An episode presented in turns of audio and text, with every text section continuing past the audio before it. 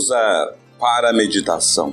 Estamos meditando no texto bíblico do Evangelho de Mateus, capítulo 9, versículos 35 e 36. E como texto áudio nosso, Evangelho de João, capítulo 12, versículos de 27 e 29. Amados irmãos e amigos, aonde quer que você possa estar nesta hora, participe conosco desse projeto maravilhoso da Primeira Igreja Batista de Aracaju, onde os seus filhos estão reunidos como os irmãos em Cristo, orando uns pelos outros. E nós também queremos ter o prazer de convidá-lo a meditar conosco na palavra de Deus, onde Jesus diz no Evangelho de Mateus, capítulo 9, versículos 35, 36 e 27. E percorria Jesus todas as cidades e povoados, ensinando nas sinagogas, pregando o evangelho do reino e curando toda sorte de doenças e enfermidades. Vendo ele as multidões, compadeceu-se delas, porque estavam aflitas e exaustas, como ovelhas que não têm pastor. Então se dirigiu a seus discípulos. Em algum momento é possível que você também esteja se sentindo no meio desta multidão, necessitando da compaixão de Jesus, porque você está aflito, a sua alma está aflita, está cansada, como ovelhas que não têm pastor. E também nós vemos que Jesus, de forma bem objetiva, bem clara, ele nos leva a entendermos que precisamos admitir que é perfeitamente humano a angústia, a perplexidade e muitas das vezes a desilusão.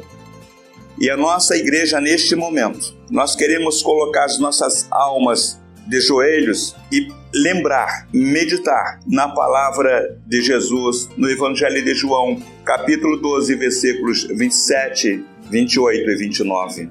Agora está angustiada a minha alma, e que direi eu? Salva-me desta hora? Mas precisamente foi com este propósito vim para esta hora.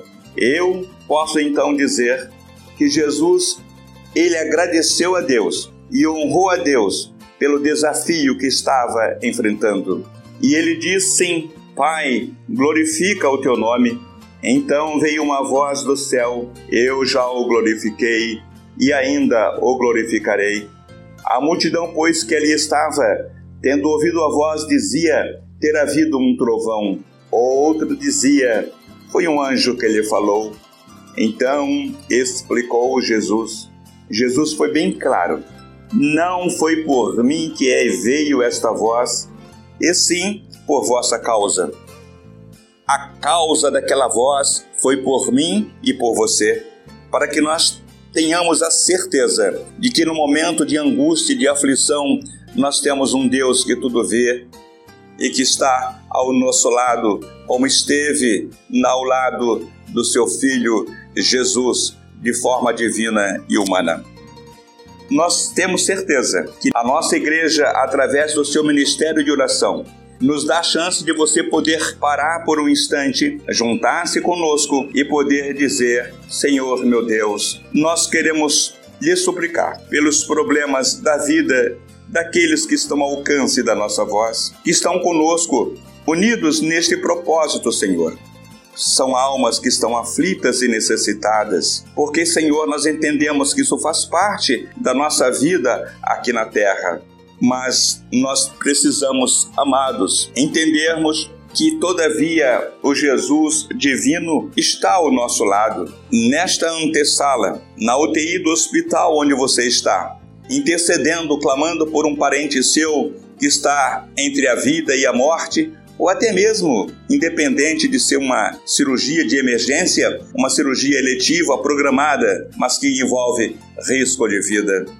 Vamos, neste momento, acionar centenas de irmãos, mesmo de outros rebanhos ministeriais cristãos. Vamos orar por você que está desempregado, pelo outro pequeno, médio ou grande empreendedor que está vendo a economia do país se arruinando. Vamos suplicar ao nosso Deus pelos lares que estão sendo desfeitos, pelos equívocos conceitos que surgem a cada dia em nossa comunidade, em nossa sociedade quando alguém é capaz de dizer, abre aspas, eu sou livre, tenho o direito de ser feliz. E nesse livre-arbítrio, neste livre, livre-arbítrio, desmorona a família. Vamos orar pedindo a compreensão, a capacidade de que nós possamos resistir às pressões da vida lembrar da família do jovem médico Lucas Pires, com 32 anos, neurocirurgião, pronto para a vida. Um curso de medicina leva seis anos, um neo de neurocirurgia, uma residência, são mais cinco anos, praticamente um outro segundo curso de medicina. E ele perdeu a batalha para o Covid-19 ali no estado do Paraná.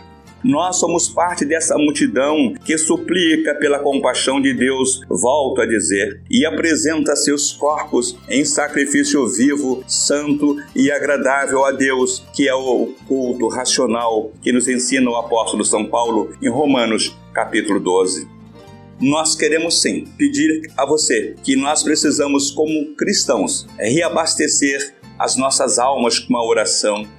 E nós podemos dizer Sim, Senhor, assim como Jesus pôde dizer: Agora está angustiada minha alma.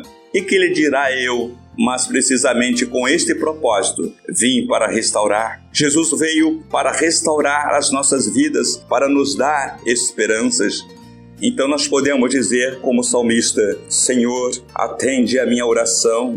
Deus onisciente, Jesus advogado, Jesus justo juiz, Espírito Santo, intercede por nós, intercede pelos nossos irmãos, por aqueles que estão aflitos, aqueles que estão vivendo os dias mais difíceis das suas vidas. Dá-nos força, Senhor. É o que nós te pedimos. Ó Senhor, mostra-nos o teu rosto, brilha em nós a tua face, dá-nos a esperança. Pai Santo, é o que nós te pedimos. Ouve, Senhor, como o salmista pôde dizer: Senhor, atende a nossa oração.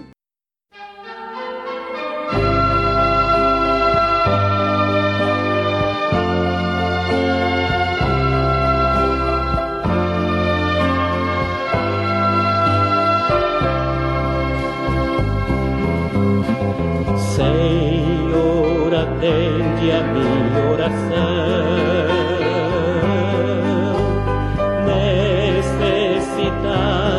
Sofrendo estou. Guarda minha alma da tentação. Salva o teu servo, pois santo sou. Misericórdia quero de ti.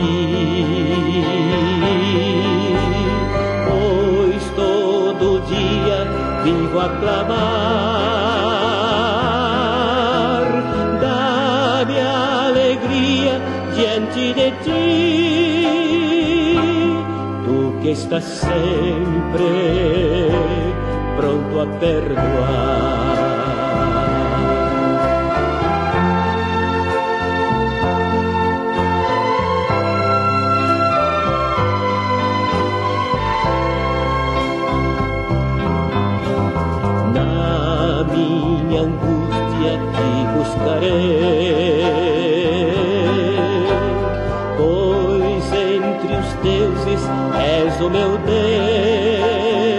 Deus, em teu caminho prosseguirei.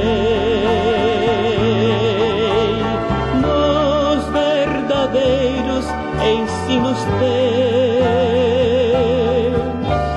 hei de louvar-te, Senhor Deus meu,